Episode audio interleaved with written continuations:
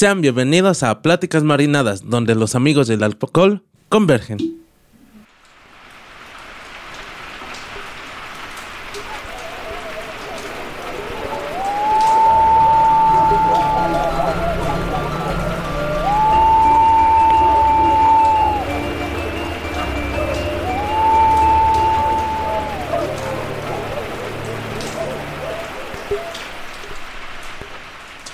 Muy buenos marinados en esta fecha tan especial, 2 de noviembre, el día que chistosamente ahora sí lo estamos grabando en el día.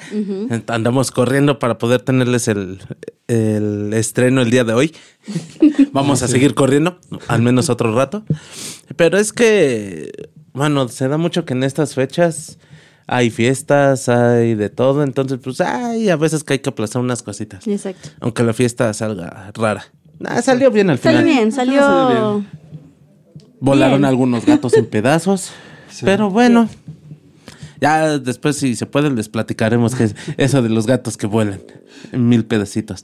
Como verán hoy, los que nos pueden ver en YouTube, los que no, pues, nuestro maridaje el día de hoy es producción. Au. Hola, hola, mucho gusto. Y del otro lado, como siempre, el buen Jus. Un gusto volverlos a ver ya, que nos escuchen otra semana más. Esperamos que les siga gustando, que lo sigan disfrutando.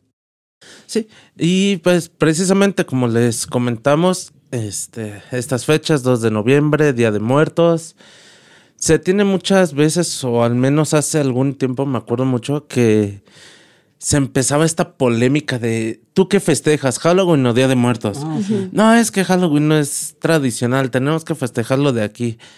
Pero si nos vamos realmente a las raíces, todo termina saliendo de lo mismo. Claro. sí. Una tradición que es para honrar a nuestros seres pasados, a los seres queridos que ya partieron, a todas estas personas que poco a poco se fueron convirtiendo parte de nuestras vidas y no solo personas. En, ahorita ya también se acostumbra mucho de nuestras mascotas, que de hecho creo que no es algo de ahorita, creo que también antes ya algunas familias lo hacían el poner las fotos de sus mascotas, Y, y, para rememorarlas más que nada. Y me acuerdo mucho que hace tiempo este, escuché o leí, no me acuerdo, un, según en un meme, bueno, lo que antes eran como chistes, que no eran memes como tal, que salía, ¿por qué crees que tu fiesta es mejor? ¿Por qué crees que tu comida es la mejor? Le preguntaban a un mexicano. Así de, güey, somos los únicos que muertos regresamos un día a la tierra a seguir comiendo. así es, así es.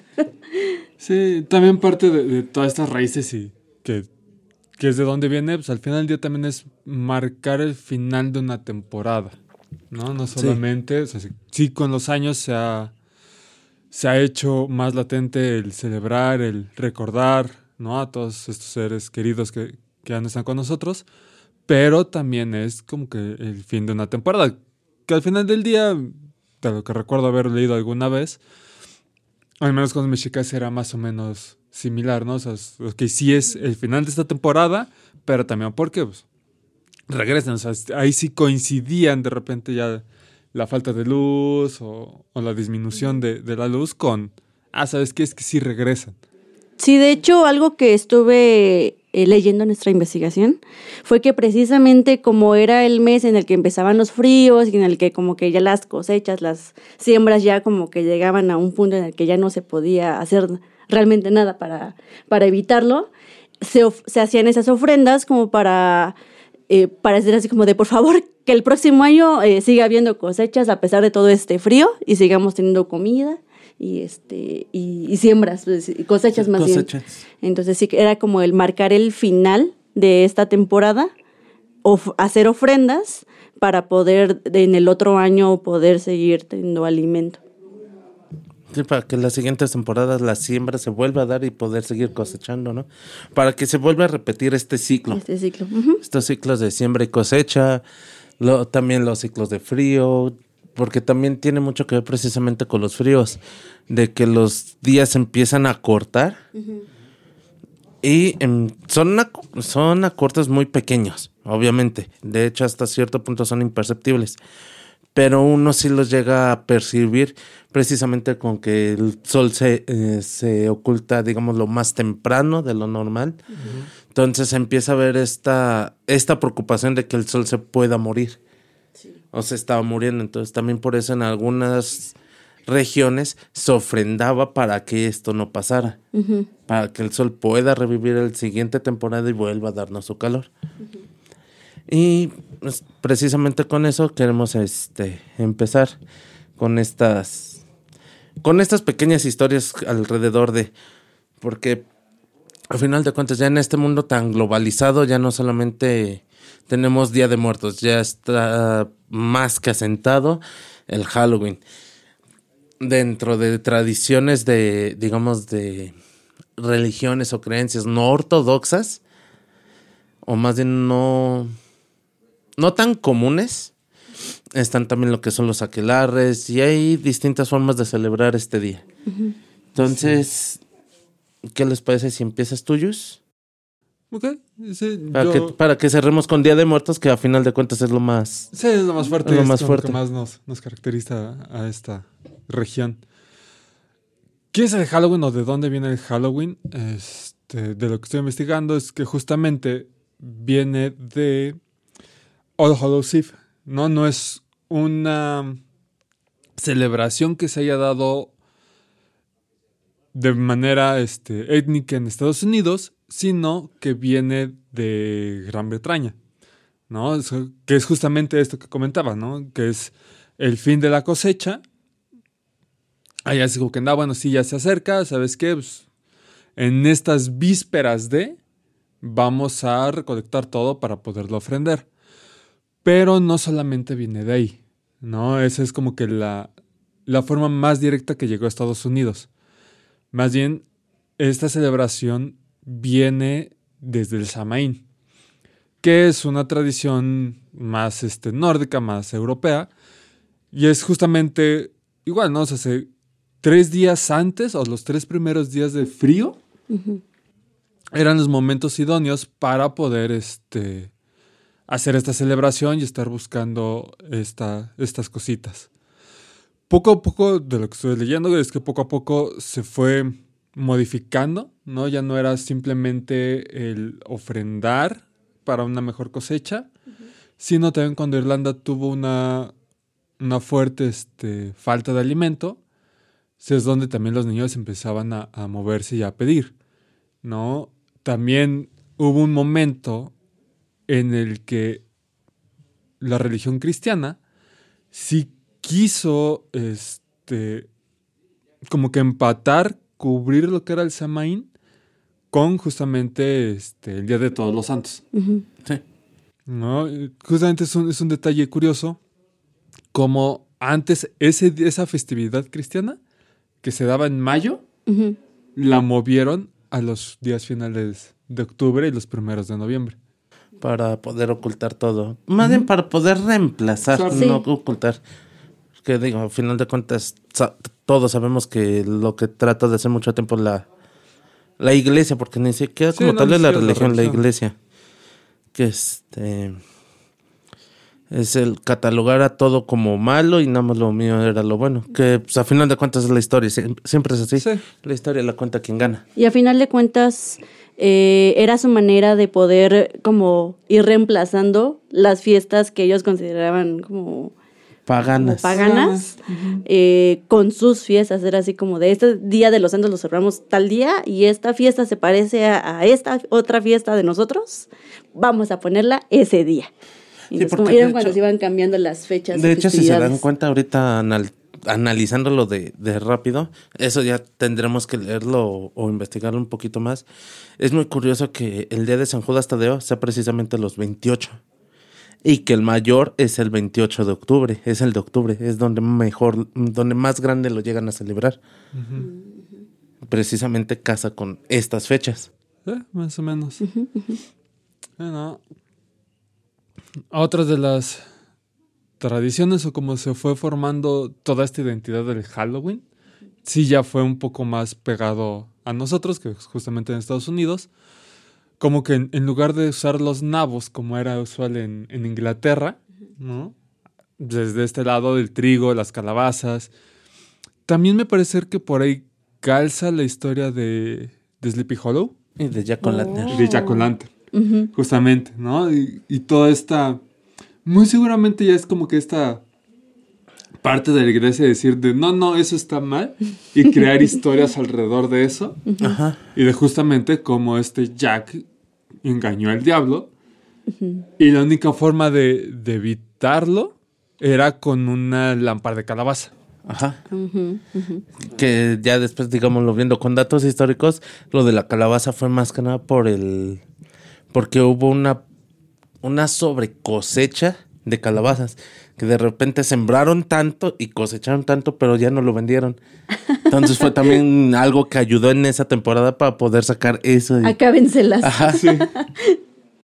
Sí, justamente. Pues ¿no? le salió mal porque eso también me gusta. Creo que hasta llamaba más la atención de todos, así como de, Sí. uh, cosas que asustan. Voy a hacerlo. Sí, y que es justamente eh, estos pequeños cambios, ¿no? De, de ser una celebración de ofrendas, de pedir, de, de- de que se siga dando todo en este ciclo, a pasar a ser una celebración un poco más de miedo, un poco más de misticismo. No, también este, por ahí hay algunas historias escabrosas. No sé si alguna vez les tocó escuchar que se tuviera cuidado con los dulces que daban en Halloween, porque Ah, cierto, porque venían. O porque venían con droga o con antrax o con quién sabe qué tanto. Este, creo que también hubo un caso que venían con, con Ah, algo, con, vidrios, o algo así. En Estados Unidos creo que fue donde se dio eso de los vidrios, que les dieron como algo que se, como un polvo, y los niños fum, fum, y de repente fueron como tres o cuatro los que sí se desvivieron, Uy. hasta que encontraron qué dulces era el que traía ese vidrio. Bueno, de ahí de lo que estuve leyendo es que justamente en Estados Unidos fue una señora la que empezó a envenenar estos dulces, pero para dárselos pues, ya prácticamente los niños que estuvieran cerca de, la- de la adolescencia y que a su estándar ya no eran aptos Para pedir. para pedir, para ser parte de, de esta Ya están grandes. Oiga, ni que a mis 30 fuera a pedir, fuera a pedir dulces todavía. Para los que nos escuchan, tenemos aquí nuestra calaverita de dulces. Sí, eh, Oiga, señora, sí comiendo dulces. ¿No? Entonces e- es justamente todo esto y pues bueno, ya al final del día es esta, ya con esta nueva dinámica de celebrar Halloween, es justamente ya la diferencia de, ah, ¿sabes qué? Pues sí, los 31 normalmente son los niños a, a salir a pedir dulces, ya cantando Halloween. Me acuerdo que alguna vez en mi infancia hubo ya esta como que perder la, la noción de tiempo y qué, qué se celebraba y qué no. Ajá. Y era de repente salir el 31 a pedir la calaverita. Y de repente Sí. fue el de, no, es que la calaverita se pide el primero. Sí, es cierto, como entre los 90 y 2000 fue esa confusión que o era el 31 o, o era el O era el primero. primero. Según yo lo que me acordaba era el 31, sí, es cierto. La verdad es que yo ya no me acuerdo qué, qué día era el, el bueno. Recientemente estaba regresando de, de mi jornada a Godín y estaba esta parte, ¿no? O sea, estuvimos escuchando a los niños el 31 pedir su Halloween. Uno de nuestros compañeros fue de, no, pues es que yo recuerdo que o era el primero. Y salió de, ah, no, es que el primero es cuando se pide la calaverita. Por también lo que le entendí una tradición mexicana, que esa no me la sabía, en la que justamente pasaban para pedir para sus muertos. ¿No? O sea, estábamos en, en una época bastante pobre en la que no tenían para los ataúdes y pasaban a pedir para su calaverita. Ayuda para poder enterrar a sus Oh. muertos. De ahí que saliera el, El pedir. para mi Pero calaverita. calaverita. Mira, qué cosas, esa, esa no me la sabía. Sí, no, ni yo. Todo así fue así como que, ah, mira. De la, Salió. de la que me enteré hace poco fue la de la que nos contó Miguel, tu hermano. ¿Cuál? De que en algunos pueblos todavía lo hacen de que invitan a la gente a Ah, pasar sí, a su sí, casa. sí. Incluso. Cuando es un, cuando hay un muerto ese año, cuando hubo un muerto dentro de la casa ese año.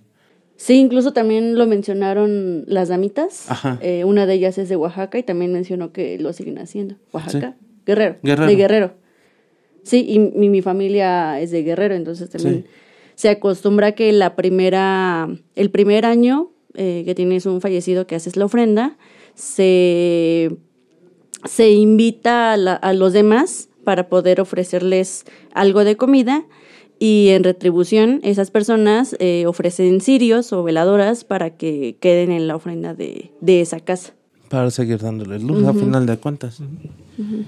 Es- son, son tradiciones muy bonitas. En ese aspecto sí, sí hay algo muy grande dentro del, de la creencia mexicana.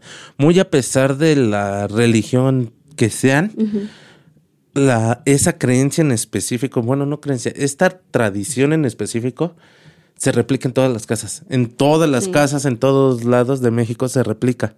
Es algo muy bonito porque ves a las familias unidas al menos ese día, que para hacer la ofrenda, que para las comidas, que porque faltan fotos, que porque falta traer esto, falta aquello. Entonces sí es un momento en que llega a unir mucho a las familias y hay pueblos donde se llega a ser todavía más grande, como no me acuerdo qué pueblo es el de Michoacán, si mal no me acuerdo, donde Eh, lo hacen en todo el Mi- panteón. Mixquic, creo. que me parece. Algo sí. así. Ujú. Que es uno de los lugares en el que se, hacen las ofrendas como más grandes, más vistosas. Que estas temporadas, eh, como, como otras festividades también, eh, ya son para, para ciertos pueblos ya algo que fomenta mucho el turismo. O sea, poner todas estas ofrendas ya se volvió tan grande, algo tan representativo de México que ya atrae muchísimo, muchísimo turismo en muchas partes, en muchos estados. En Monterrey ahorita tenemos la ofrenda más grande del mundo. Ahorita ya se rompió el récord Guinness. Está, está muy bonita la ofrenda. Está muy lejos. Estaría muy padre ver esa ofrenda porque, wow, Aquellos que andan por Monterrey, si nos pueden mandar alguna sí, foto. unas fotos porque está, está muy, muy bonito. Eh, aquí en la Ciudad de México tenemos la ya característica eh, eh, ofrenda del Museo Dolores Olmedo, que ahorita se está remodelando el museo y se pasó eh, cierta, cierta de esa colección a, creo que está en Los Pinos, creo, Creo que, que está sí. en un museo de Los Pinos. Entonces ahí si, si gustan eh, visitarla, creo que va a estar hasta diciembre. Entonces este creo que es algo muy bonito que pueden visitar. Está la of- mega ofrenda del Zócalo, que este, este año no se ha visto como tanta... Se ha oído tanto, Tanto movimiento, ¿no? Pero uh, me acuerdo que hubo una que me encantó, que si algunos recordarán, eh, tenían incluso un... ¿Cómo se llaman? Los de las luchas. Un, Un templete, cuadrilátero. un ring, un ring de luchas, tenían un muro como de cráneos, tenían incluso estos, sí me acuerdo. estos postes que marcan direcciones de las calles para Ajá. marcar así como que de los muertos de tal, que de los muertos de tal. y, y también la, el mega altar de muertos este, en una de las partes del Zócalo. Creo que son una de esas cosas que me gustan mucho esta temporada, que todo se vuelve tan vistoso. En Reforma tenemos este el bazar de, de Día de Muertos, que es donde venden, eh, aparte de comida, venden las flores para que lleven para sus altares. Este, y personalmente para mí se volvió algo muy bonito porque era el día en el que podíamos como ver las fotos y estar recordando realmente las vivencias con esas personas. Así como de, ah, mira tal tío y qué hacíamos con esa persona o qué vivíamos. O de dónde salió esa foto. De dónde salió esa foto. Y también como que ser más específicos con nuestra ofrenda. Es así como de, ah, le voy a poner tal comida a esta persona porque le gustaba muchísimo en vida. A mi prima le gustaban un montón que sus papas y todo eso, y pues le ponemos sus papas. Eh, también solemos ponerles alcohol, ¿no? Este, cerveza, tequila, Tequila. todo lo que a ellos les gustaba. Entonces siento que se vuelve algo muy bonito para mantener cerca eh, de nuestros corazones a esas personas que ya no están con nosotros. Sí, la verdad es que sí. Eh, pero eso ya es, es como que el final del día y somos pocos, creo que los que, al menos hablando específicamente del Halloween, que lo celebramos pensando, eh, no simplemente es una festividad más, ¿no? Es Sí. darnos un chance justamente este, a abrirnos, desinhibirnos, ¿no? Tomar de repente, aprovechar los, los disfraces y ser algo más, ¿no? Sí. ¿no? Darle, dar una este, vuelta de tuerca a lo que solemos hacer, solemos vestir y que no somos tan atacados durante esa época porque pues, todo mundo se Todo está permitido. Como lo de chicas pesadas, que Halloween es el, el único día permitido en el que pueden este, vestirse como, Como- cualquier como persona. mujerzuelas. Como mujerzuelas y nadie las va a criticar. Ajá, sí, sí, sí. ¿Sí? Sí, aunque a veces ya, ya abusan, ya abusan. Hay veces que, que, que- que las mujeres de la, buena vi- de la buena vida se tapan más que algunas en Halloween. No las estamos criticando solamente. es- Solamente es el, el punto de, de Wow. observación. No tienen frío, de verdad. El alcohol les quita el frío. Por eso se toman esas Sí. fechas. Este, bueno, y también dentro de lo que es Halloween actualmente, precisamente, ya se acostumbra mucho a hacer las fiestas, a hacer. Es como que la separación entre la festividad o la celebración para los jóvenes, para, Para, la fiesta de, de acabar a- este, todo intoxicado, y la fiesta tradicional, la fiesta más familiar. Y es algo que, bien que mal, termina dándole equilibrio. Sí. Porque antes sí era una fiesta muy tradicional, era algo muy de casa, Muy solemne. muy solemne. Y a partir de esta globalización, a partir de que empezó a entrar más Halloween, incluso fue por eso que, este, que terminamos teniendo dos escenas muy icónicas en películas. El desfile, que aunque digan que el desfile es tradicional, no, no es tradicional.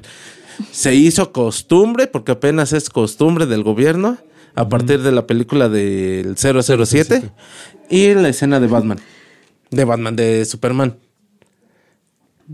¿Cuál es la escena de Superman? Esa no lo vi. En la de Superman v Superman, Batman v Superman, este, hay una escena en la que se están quemando o algo así, y están precisamente, creo que en Se está quemando, creo que una casa o algo así, y llega Superman salvando a un niño y lo empiezan a adorar como si fuera un dios. Pero to- eh, toda la escenografía atrás es de Día de Muertos. Ok. Y eso es la escenografía de los altares, hay gente pintada y todo, pero es en ese momento. Entonces, pues sí, es algo muy, muy característico. Sí, no podemos negar los característicos. Pero ese desfile no... Sí, no. Es una bonita costumbre que nos dejó Hollywood. Sí, Sí. de hecho fue cuando vimos la película, fue así como de, oh, estaría muy padre que hagamos eso, ¿no? Sí. ¿Por qué nunca se nos ocurrió?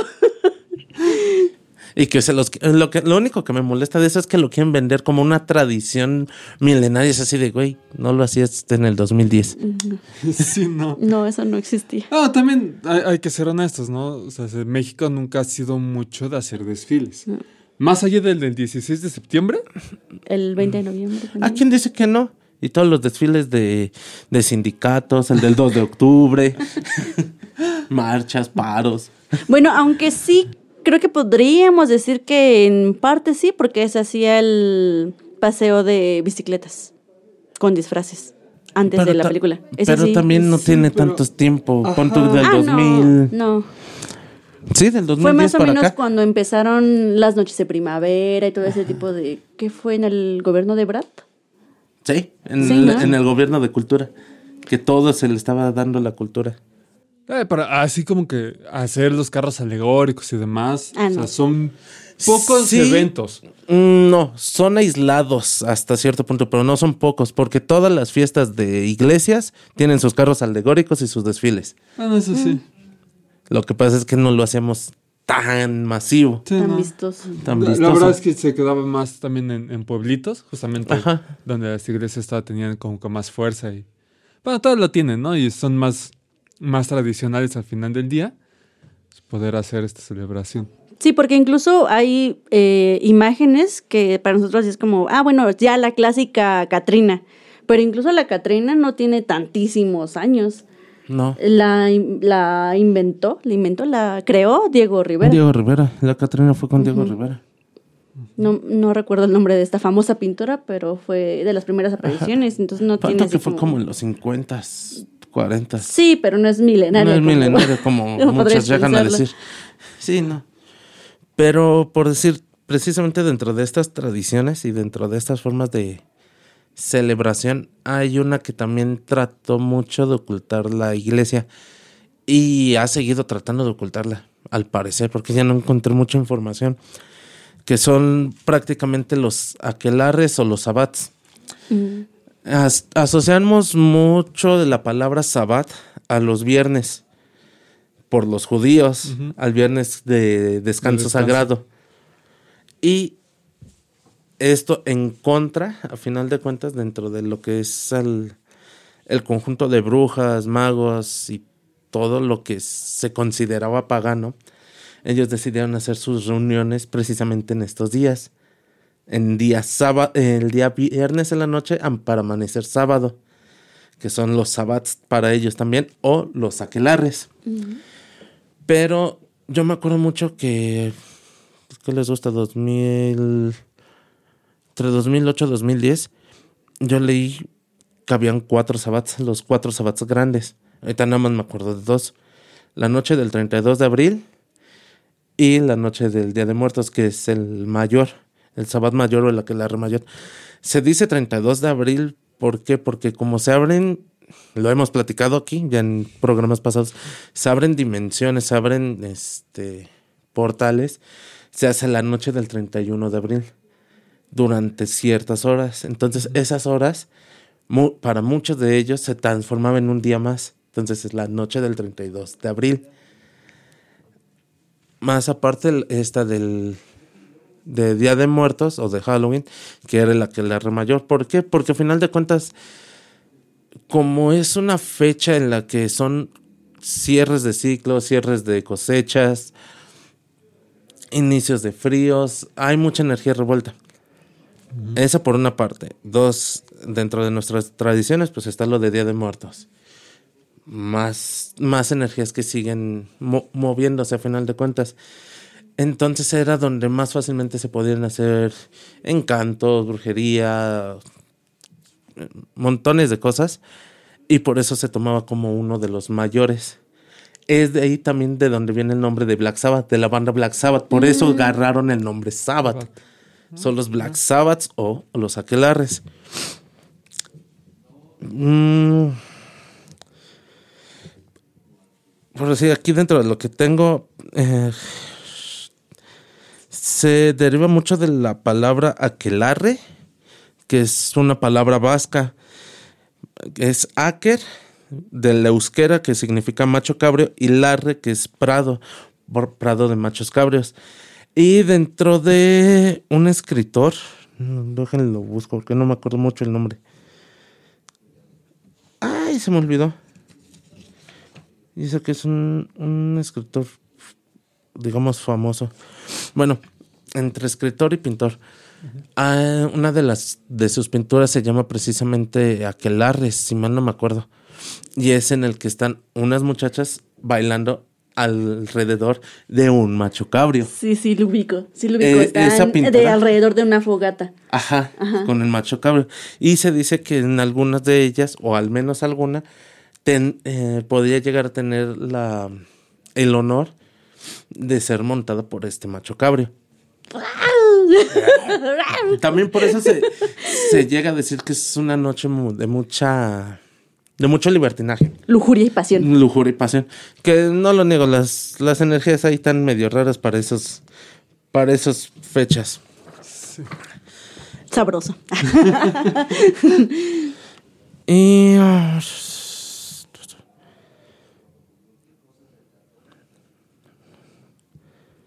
Ah, es una pintora de este Francisco de Goya. Ya. Ah. el aquelarre o el, gran, o el gran cabrón de Francisco de Goya. al aquelarre mayor, al del. al de Día de Muertos, tiene un. es el único que tiene el nombre como tal de Walpurgis. El Walpurgis. si llegan a buscar a lo mejor Walpurgi solo, nada más tengan cuidado, no, no se metan a ver lo que es la Biblia negra en anime. Van a salir muy perturbados, no lo vean. Y todos buscándolo en 3, 2, 1. no, es, no es contenido para menores de 21. A ver, así como que muy traumados, muy traumados. Depende de las edades las que lo vean. Y de las hormonas que tengan. No es para menores de 21. Sí, no. Para menores de 80. no, es que sí está muy. Ay, Dios. Lo voy a buscar. y esta noche precisamente es la que se denomina como les digo, la mayor e incluso es donde más trabajo se llegan a hacer y es donde más, chistosamente en algunos lugares es donde más desapariciones de niños hay dentro de todo este ámbito mágico. Eh, dentro de todo esto también este, la iglesia también por eso fue que en algún momento trató de ocultarlo con su Día de Todos los Santos. Porque estaban preocupados por las desapariciones de los niños, estaban preocupados por la fiesta pagana del Samaín. Y luego que algunas variantes del Samaín tenían esta parte de ofrendar gente. No decimos que en todos lados. Ah, eran como que ya puntos muy específicos donde todavía se sacrificaba gente. Eh, tampoco nosotros nos podemos espantar de los sacrificios humanos y de niños porque pues, acá teníamos que de repente, ah, ¿sabes qué? Ahógame unos cuantos niños para que llueva. ah, que se despertó Don Goyo. Este, hay que aventar a la, a la, princesa virgen para que ya se calme. Busquen a la más bonita, a esa. A esa. Sí. Entonces, al menos lo que yo yo vi es de que había lugares en Europa sobre todo que se este, se llama de distintas formas y se celebran en distintos lugares. Por decir, es Walpurgisnacht, es en alemán y en neerlandés. Eh, dejen, encuentro uno que lo pueda pronunciar porque hay uno raro. En finés es Vapunato. Danés Valborgsgaften. Not Walpurgi en polaco. Y no, el del ruso, si no, ni esperen que lo diga.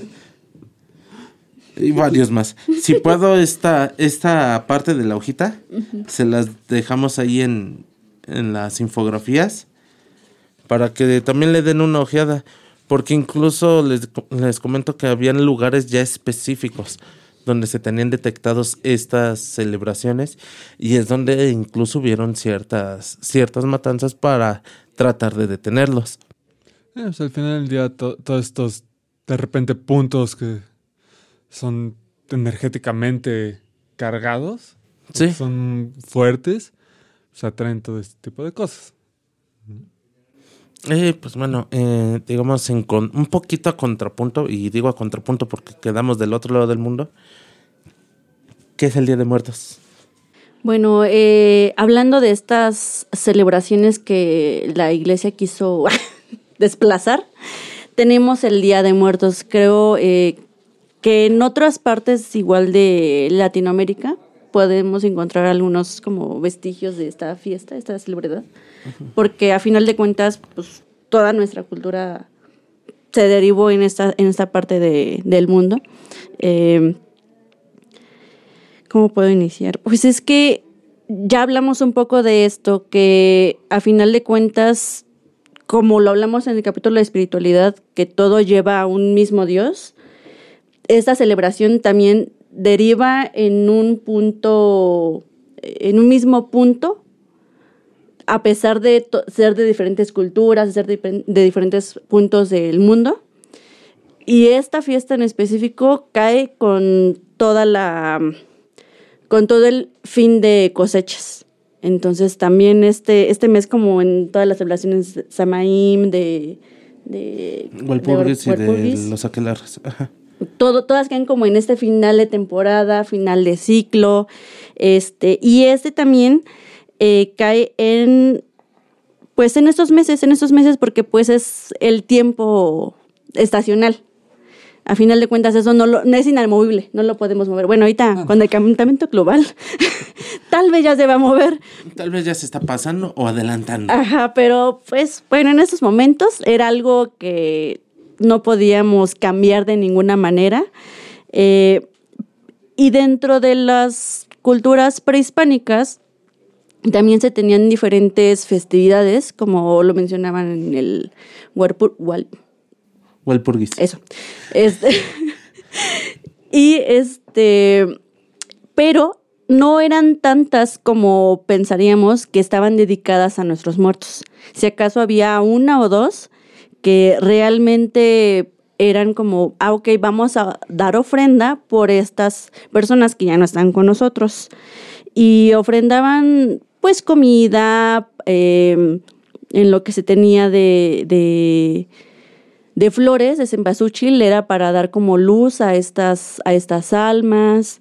eh, y también se tenían la idea de diferentes paraísos, que era algo sí diferente a lo que después vino con la iglesia. Estos paraísos se dividían eh, dependiendo de cómo había muerto la persona en cuestión. Eh, tengo aquí algunos. El Mictlán, que es creo que uno de los que más conocen eh, en general las personas, eran ese lugar donde iban las almas de las personas que habían muerto de manera natural o por la vejez. Eh, tenían ellos que cruzar este río de un nombre muy complicado, este, que no voy a nombrar, este, y, tenía, y tenían ellos la- la- el pensamiento de que tenían que ser acompañados por un perro guardián.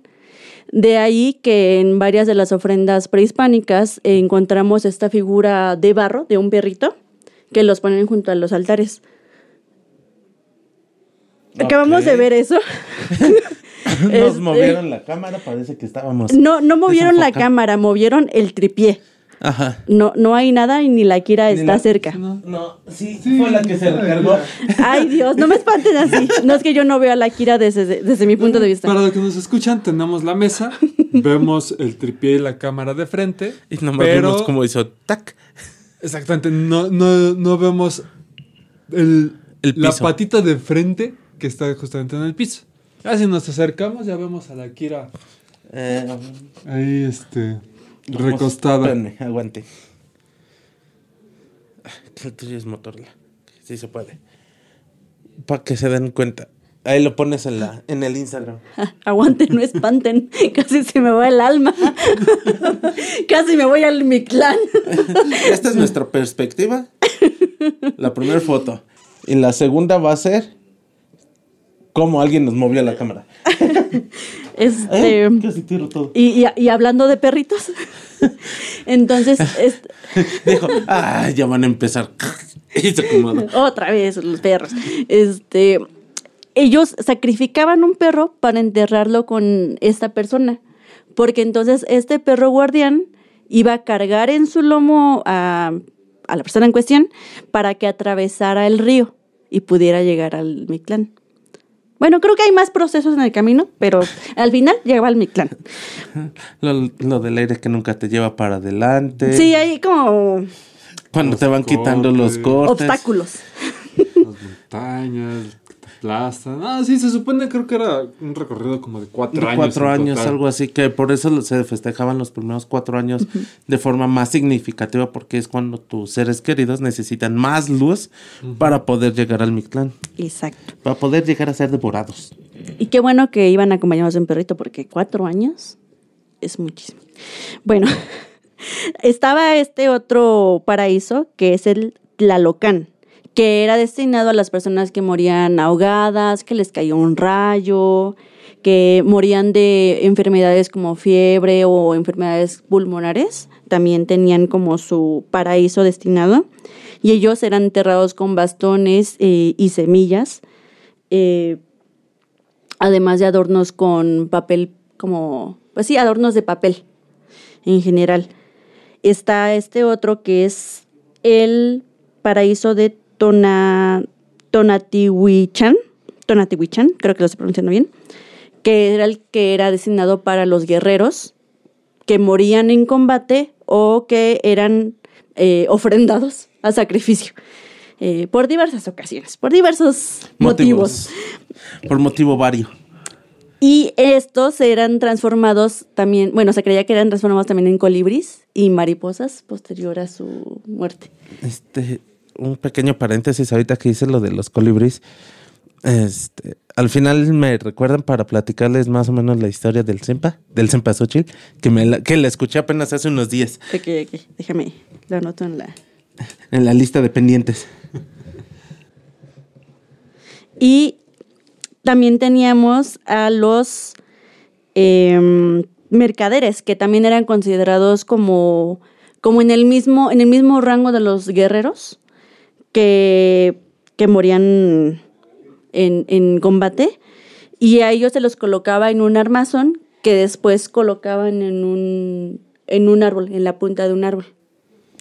Eso, eso no, la verdad es que lo desconocí totalmente. Sí, sí, no. Porque cada una de estas personas, bueno, que moría por distintos motivos, se les realizaba un ritual diferente para enterrarlos, quemarlos, esta, esta parte los colocaban en un árbol. Em, De los colgados. y, y más o menos dentro de, esta, de este paraíso está otro, digamos, si no mal recuerdo, eh, eran como en una categoría de dioses que eh, era... ah, rinda- se me lengua la traba. Rendían tributo al sol. Entonces aquí tenemos al Si- Cihuatlampa, que era este lugar donde llegaban las mujeres que morían en el parto o en las guerras. Y es aquí cuando se conecta con, si vieron el capítulo pasado, eh, en el Ah, que eran estas mujeres de donde derivó el la- relato de la llorona. Llorona. Ajá. Y estas mujeres tenían que ser resguardadas por sus esposos por cuatro días, porque se creía que ciertas partes de, de, esta, de, estos, este, de esas mujeres, después de morir, adquirían poderes místicos. Eh, que el dedo de la mano izquierda tenía, eh, bueno, daba suerte a los guerreros o cosas así, entonces para evitar como, pues sí, que se robaran esas partes y Para así evitar la rapiña. la rapiña, los esposos tenían que montar guardia en lo que se hacían los rituales de, pues sí, postmortem. Y tenemos, tenemos eh, por último el Xochitlapan, que era donde iban los niños, eh, y ese lugar tenía un, un árbol nodriza, un árbol de un nombre muy complicado, eh, que amamantaba a estos niños en ese paraíso. Eso se me hace muy curioso, bonito y triste. y entonces teníamos todas estas como creencias, teníamos también las fiestas que rindían tributo a los muertos, pero coincidían en este mes. Y entonces llega la colonia y dicen, ah, miren, está muy cerca del mes en el que nosotros también rendimos tributo a nuestros muertos. Que realmente el Día de Todos los Santos, por lo que sé, pues sí es Día de Todos los Santos. Solamente hay una parte en la que se rinde tributo a los muertos. Creo que es el día siguiente del Día de Todos los Santos, que sí es como para todos en Creo que es general. donde empezó toda la confusión de si era 31 primero, porque primer, el primer día siempre fue el Día de Todos los Santos, Uno es el Día de Todos los Santos y el otro es el Día, Día de, los, Santos Difuntos. Día de los Santos Difuntos. Creo que ahí hay alguna confusión.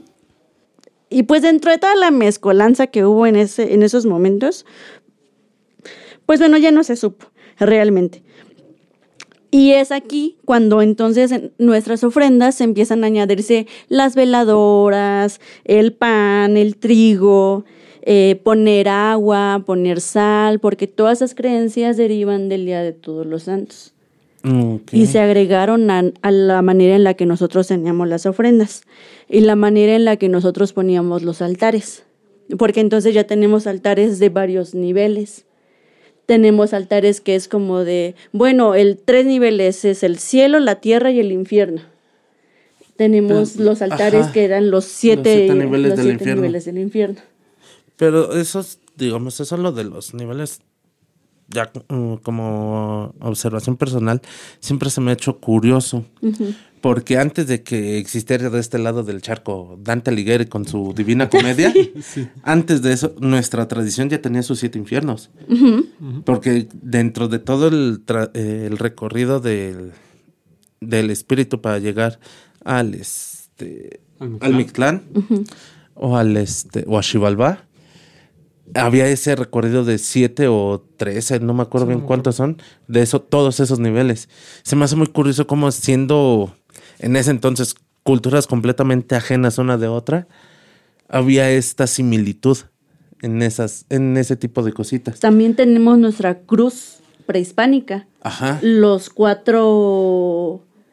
Las cuatro direcciones Sí, y un centro. y un centro. Por eso está también, pues, la versión de la colonia de la Virgen, de la Virgen María. Que si ustedes la analizan muy bien, tiene muchos aspectos prehispánicos. Sí. ¿Por qué? Porque era la manera en la que ellos vieron la oportunidad de Evangelizar a evangelizar a esas personas y decirles, mira, pero esta virgen tiene los símbolos que tú ya creías. Y entonces. Sí. Ah, y aparte Veían. también fue la, la forma en, las- en la que los indígenas podían mantener su sí, viva su cultura, ¿no? Es como que, ah, sí, bueno, mira, tengo esto. ¿Te gusta? Sí. Ah, perfecto. Qué bueno que te gusta porque no significa lo que tú crees que significa. Ajá, también eso, lo de todo el simbolismo que hay atrás de oculto de todos los santos, sí. de todas las representaciones que se hicieron en aquellos años y que pues, a final de cuentas seguimos trayendo ahorita. Sí, pues de hecho había ha habido historias en las que es así como de, sí, claro, le están rezando a la Virgen y atrás del altar del Dios. Ajá, Y así como de, sí, le estamos rezando a tu Virgen, claro que sí. Sí. Y entonces de ahí derivan muchas de las tradiciones que tenemos aquí. La calaverita, como bien decías, pedir como la, el- la limosna para poder enterrar a tus muertos. Entonces siento que como que todo, todo va a un mismo punto. sí, De diferentes lados, de diferentes creencias, como que ya aquí lo hicimos nuestro. Lo hicimos así como de... se terminó de adoptar, a, adaptar y adoptar para poder hacerlo de una forma que nos gustara. Y que ahorita dentro de todo sigue siendo algo que a muchos extranjeros les, les fascina. Sí. No digo que seamos el único país donde se les rinde tributo a los muertos, pero sí es donde más grande lo podemos, lo llegamos a hacer. O donde más vistoso se ha llegado a dar. Sí, es que nos tomamos aparte de la muerte como, pues como nuestros ancestros de cierta manera, como es como, es un paso más, Como una vieja amiga. como una vieja amiga. Entonces como que también somos mucho de humor negro, o sea, nos encanta mofarnos de las cosas. Sí, no, A veces no. nos pasamos un poquito de las redes, así como, de, ok, no, ya me pasé, pero sí, nos encanta. Pero no, pues nada, cada vez que tiembles como que de... En los grupos de... Ahí está el bolillo para el susto. Sí, Sí. Y eso es, eso es lo mínimo que he Sí, llegado a ver. Sí, ¿no? No, o las burlas de, de cuando el, el huracán que se nos venía y que al final terminó siendo nomás tormenta tropical. Eso fue el año pasado o antepasado. No, tiene más tiempo. ¿Tiene más tiempo? Según yo, tiene más tiempo. De que venía con todo, creo que venía categoría 5 y de repente iba a empezar a entrar, creo que en el golfo, en el golfo y ¡fum! Sí, bajó. es que eh, todos alcanzamos a hacerlo así, para que se fuera. Pero sí, no, no, y ahorita no, ahorita no nos dio tiempo. No. No. Ahorita fue al revés. Venía en tormenta y creció a 5 de un Sí, no, trancazo. muy lamentable. Ah, pero es parte de, de la idiosincrasia mexicana. De, o sea, sí nos apoyamos todos, es, es lo, es lo bonito, ¿no? Cada vez que hay un, un desastre natural, siempre Sí. se une la sociedad, pero las burlas no faltan. Sí. Y creo que es nuestra no manera de afrontar los, los problemas. Es Sí. así Sí. como de, no podemos ahogarnos en la miseria. Por lo menos nos tenemos que reír un poquito porque si no nos vamos al demonio. Ya nos va tan mal de, del día a día, pero mínimo burlarnos y hacernos lo más pasadero, ya. Sí. De eso se trata. Creo que a lo mejor en otras culturas no lo entienden tanto. Es como de, pues, ¿por qué lo hacen? Pues porque sabemos que si nos va mal, bueno, pues por lo menos hacérnoslo un poco más ligero. Ya, ya que nuestras versiones del futuro se preocupen más. Sí. Y por eso las risas nunca faltan. Exacto. Y bueno, ahorita por decir ya con lo de lo que les comentaba hace ratito de la leyenda del Cempasúchil, es una leyenda que se me hizo muy bonita, muy shakespeariana y muy a la, a la leyenda del Popo Yelista, que es casi lo mismo. Este, estaba esta, era una princesa y un joven guerrero. Los nombres no me acuerdo. Son nombres muy bonitos, pero no me acuerdo ahorita de todos. Pero el joven guerrero no tenía dinero, entonces estaba como que un poco prohibido su amor. Deciden, deciden este, dejar atrás todo eso y mejor sin mantenerse juntos. Pero estalla la guerra dentro del pueblo de este chavo y se tiene que ir. Llegan las noticias de que ella, de que él muere y ella, en lugar de matarse y todo, que eso ya se queda como que de lado, le pide a no me acuerdo si Mictantecutli o, o al dios del sol, no me acuerdo bien a quién. Podría ser el dios del sol. Creo que sí, que es al dios del sol. Que le ayude a verlo una nueva vez. Que quiere volver a verlo. Entonces el dios del sol agarró y la transformó en un pequeño capullo. Donde no crecían otras plantas. Ese solo capullo ahí quedó.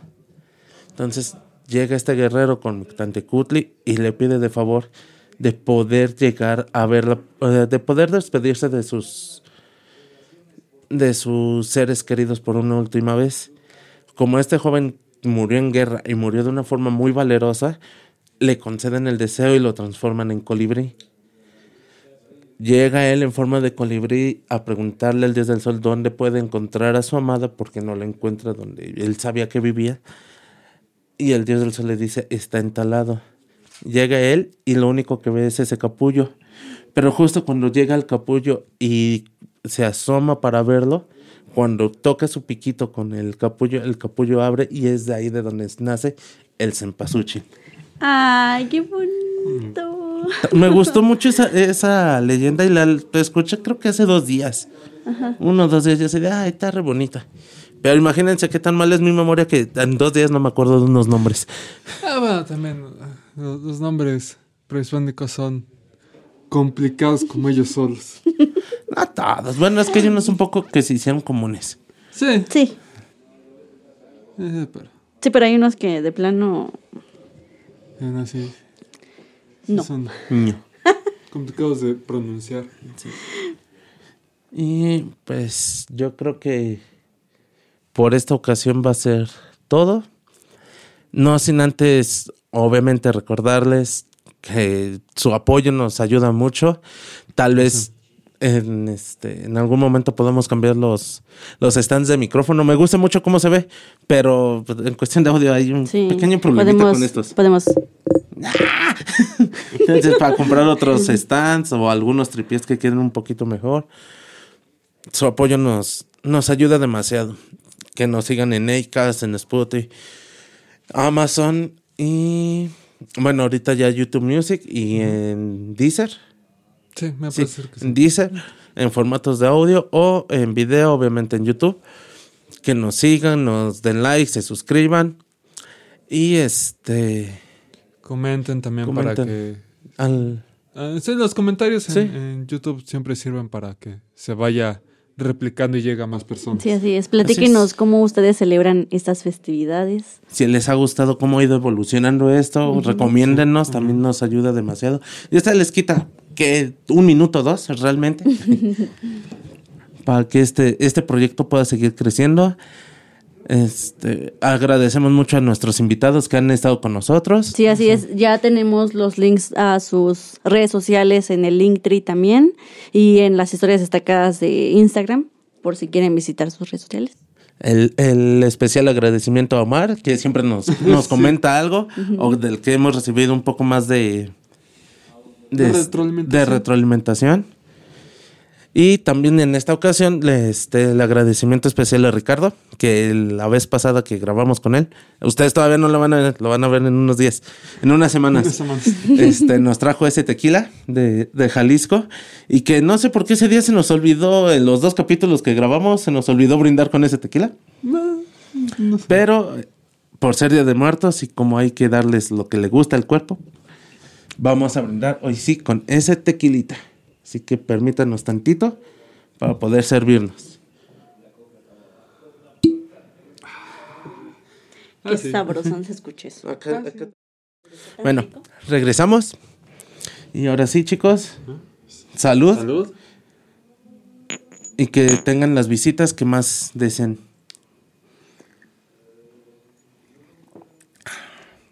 Ay, güey, está bueno. ¿Un limonchito? Me agarro. No. Ay, está, está muy bueno, está dulcecito. Eh, te se. Tequil- tequila de Jalisco. Jalisco. Jalisco. Y pues, como les comentamos, es todo por el día de hoy. Todavía hay algunas semanas por delante. Así es. Vamos prácticamente a mitad de temporada. Y pues nos estamos viendo hasta la otra semana. Bye. Adiós.